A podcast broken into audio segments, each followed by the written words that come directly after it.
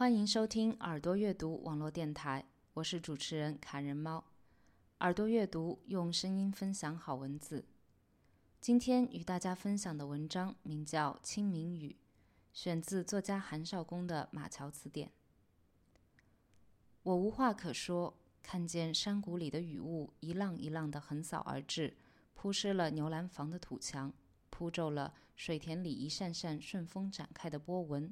一轮轮相继消失在对岸的芦草丛里。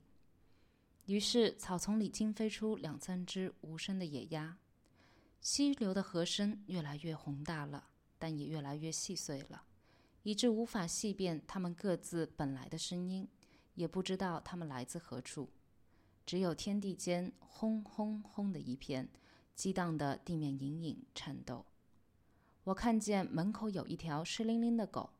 对着满目大雨，惊恐的叫唤。每一屋檐下都有一排滴滴答答的积水窝，盛满了避雨者们无处安放的目光，盛满了清明时节的苦苦等待。满山树叶都发出淅淅沥沥的碎响。春天的雨是热情的、自信的，是浩荡和酣畅，是来自岁月深处蓄势既久的喷发。比较来说，夏天的雨则是一次次心不在焉的敷衍，秋天的雨是一次次蓦然回首的恍惚，冬天的雨则是冷漠。